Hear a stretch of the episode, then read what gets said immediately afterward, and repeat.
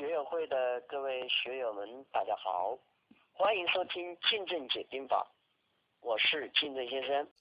实际上，用人之道也是遵循这三个层次：第一是认同，第二是行为，第三是习惯。好，我们来看一看第一个层次，那就是认同。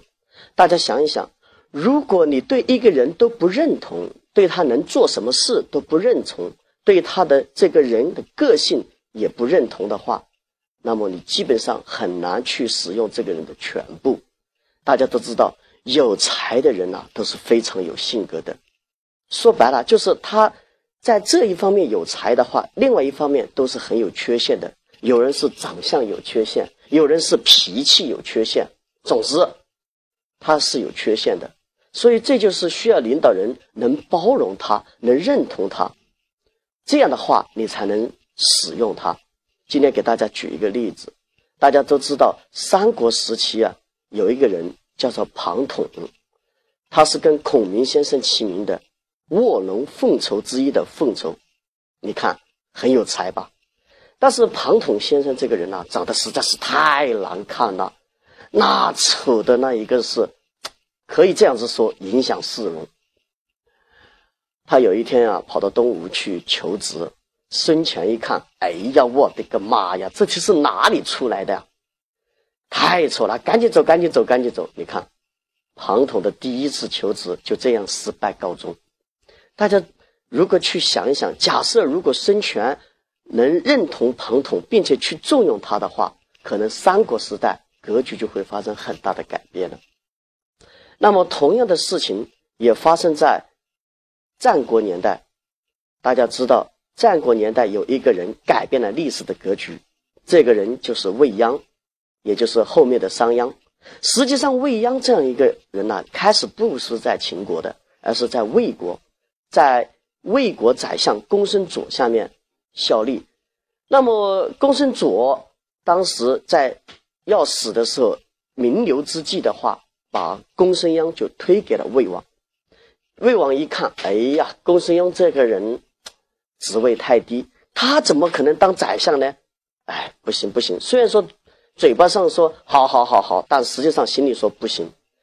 就这样奉过了未央，最后未央到秦孝公那里，受到秦孝公的重用，最后成功的实施了商鞅变法。大家知道后面的结果了。所以对一个人才的使用啊。从认同开始，各位亲爱的朋友，我们很多企业家朋友就是因为过不了自己心里这一关，觉得这个人性格啊怎么样，觉得这个人不会做人啊。大家知道，有才的人总是那么有点缺陷的，所以你要想用多有才的人，你的格局就要有多大，大家明白吗？好，这是讲的第一个认同。那么第二个就是行为，行为在这里是什么呢？就是带着他一起干，什么叫带着他一起干呢？大家知道，当你开始去运用一个人，很重用一个人的时候，如果你不把他带入到你的团队，向大家介绍这样一个人，大家是跟他格格不入的，大家是不欢迎他的，大家是不太愿意跟他合作的。大家去看一看，在历史上有很多人都是这样子的。你看，孔明先生刚到。刘备的阵营的时候，大家其实也不太认同孔明先生，但是刘备能很好的帮助孔明先生融入到这样一个团队。尽管张飞、关羽不认同，没有关系，我依然相信孔明先生，给他一个帅印，让他可以去行使他的权利。当然，孔明先生在第一次战役中取得大获全胜，最后的话得到大家的拥护，所以。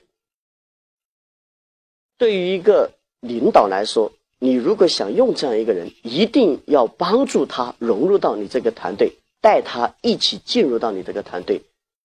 我有一个朋友啊，我在辅导他的这个企业的时候，我就发现他在这一块做的不太好。他其实对人才他都是很认同的，但是他从来都不帮助这个人才去融入他的团队，或者说不教给他某些技能。只是告诉他，哎，你去干，你去干，只要不把事情干得太差，不要只要不把事情捅破天就没有问题。结果大量的人才带进一个团队的时候，不知道怎么去办，这样的话白白的浪费了这样一个人才。所以各位亲爱的伙伴，如果你好不容易把一个人才弄过来，那么你一定要帮助他扶上路。只有这样的话，他才能在你这里待得更久，才能产生更大的价值。所以这就是第二个，要带着他一起干。那么第三个是什么呢？啊，第三个就是习惯。这里所说的习惯，实际上就是授权。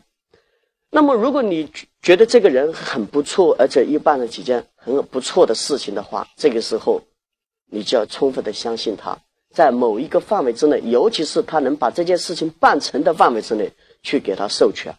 如果你不授权给他，他是没办法去整合资源，没办法给你更多更多的价值来创造的。大家知道有一个人。这个人叫做王世充，当时啊，十八路反王一起把隋朝给灭了。实际上那时候李世民他还没有开始揭竿起义，也就是李渊他他还没有啊开始来做这样一个事情。所以当时李渊他的势力。实际上还是比较薄弱的，因为他才刚刚开始，而其他的法王已经开始了。当时瓦岗里面有一个非常受尊重的人，这个人叫做单雄信。单雄信当时一开始，他对李渊是很有气的，很仇视的，所以他投奔了王世充。投奔王世充之后，王世充也很认同他，也很重用他。但是呢，大家知道王世充这个人的心胸可能。还太窄。当时秦叔宝他们也是走投无路，最后来到王世充这个地方。实际上这是一个非常好的机会，但是王世充因为他个人性格的原因，因为他个人心胸的原因，没办法授权给单雄信去使用秦琼、秦叔宝他们。最后的话，秦叔宝带着大批的人马投奔到李世民的麾下。最后大家都知道，大统一统天下。所以很多时候的话，一个主他能不能把这个人用好，真的是非常非常的关键的。大家再明白了吗？其实上用人之道，实际上就是在给自己做斗争，给自跟自己的格局做斗争。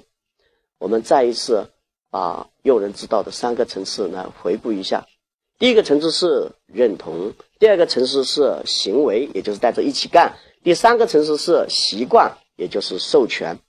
如果你觉得这个人非常的优秀的话，那么首先你要去认同他，然后是带他进入到你的团队，帮助他去树立他的威信，然后再就是在他能把事情做成、能把事搞定的范围之内，给他进行授权。我相信，如果你能做到这样子的话，那么的话一定会有很多很多优秀的人才来为你所用。